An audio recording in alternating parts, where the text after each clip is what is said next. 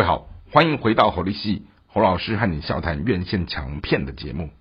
今天和大家聊的这部作品是二零二二年的年底推出来的一个圣诞档期的一个很好玩、具有创意的。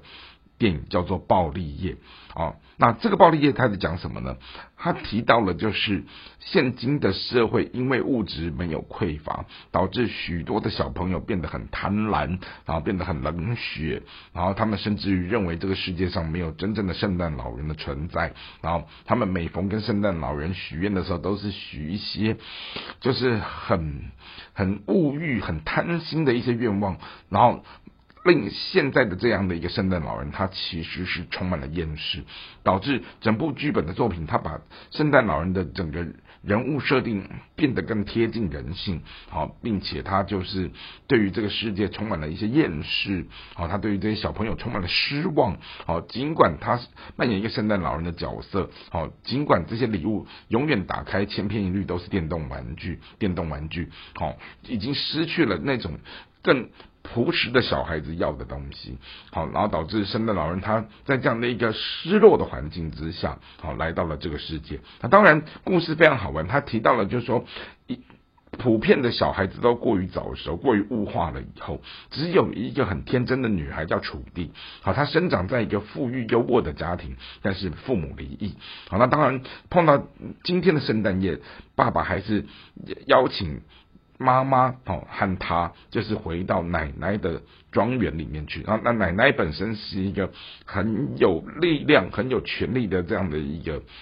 一个女强人。那偏偏正好不巧，就在这样的一个圣诞夜的过程当中，他们家被一些可怕的佣兵所绑架。而导致真实的圣诞老人，他要去楚地他们家发送礼物的过程当中，就遇到了什么枪战啊，遇到了什么这些人人被绑票的这些问题，而这些佣兵他们又以为这个圣诞老人是这个庄园请来的什么伪装成圣诞老人的什么保全啊或打手之类的，因此就爆发了肢体的冲突，而这下子惹恼了圣诞老人，人他决定。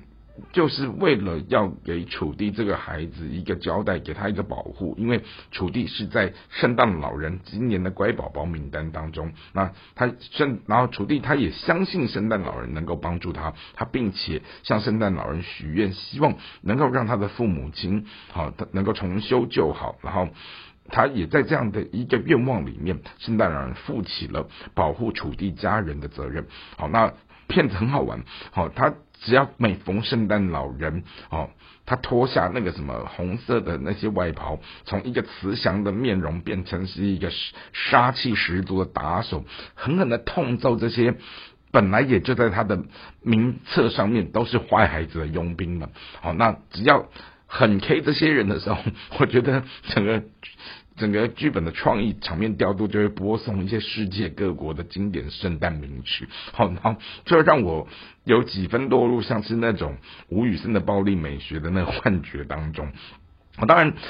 这是一个我个人认为是一个戏宝人充满创意的剧本。好，那我常也在跟。课堂上的学员在讲说，创意的最佳典范，他就是把几种看似毫无相关的东西，他找到了关联点，并且在这个关联点当中，他把它实践了以后，那让人感受到流畅，让人感受到生动，并且充满了新意的时候。我想这个创意它就会是成功的。几乎我们就回头看这一部电影的卡斯，他并没有重金请到多么厉害的什么影帝啊、影后啊，或者是某一些知名的演员来为这个部作品做加持。但是我从一个普遍的这样的一个群体战的过程当中，我们发现到这一部作品，它几乎是上映在。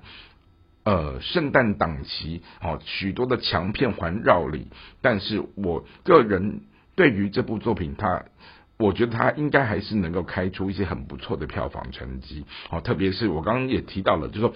我们往往在看到许多的戏剧，它有一种公式化情节，好套着公式在写，套着公式在演的时候，好很难得看到有像什么暴力夜这种，把一个慈祥的圣诞老人结合动作片的猛男，好然后把一个圣诞佳节这样的一个看似很平凡的套路的东西，它结合了什么枪战啊、动作绑架，然后让这样的一种复合性的文本，它重新被呃。套装堆叠，然后整个结构重构了以后，哦，特别是我自己这样看完以后，我对于以后类似像这样的作品，能够慢慢的越来越多，也许可以带给整个电影市场哈，特别是观众们，哦，更多更多耳目一新的感觉。这也就是今天的节目和大家分享的内容，希望今天的内容大家会喜欢。我们下次再会。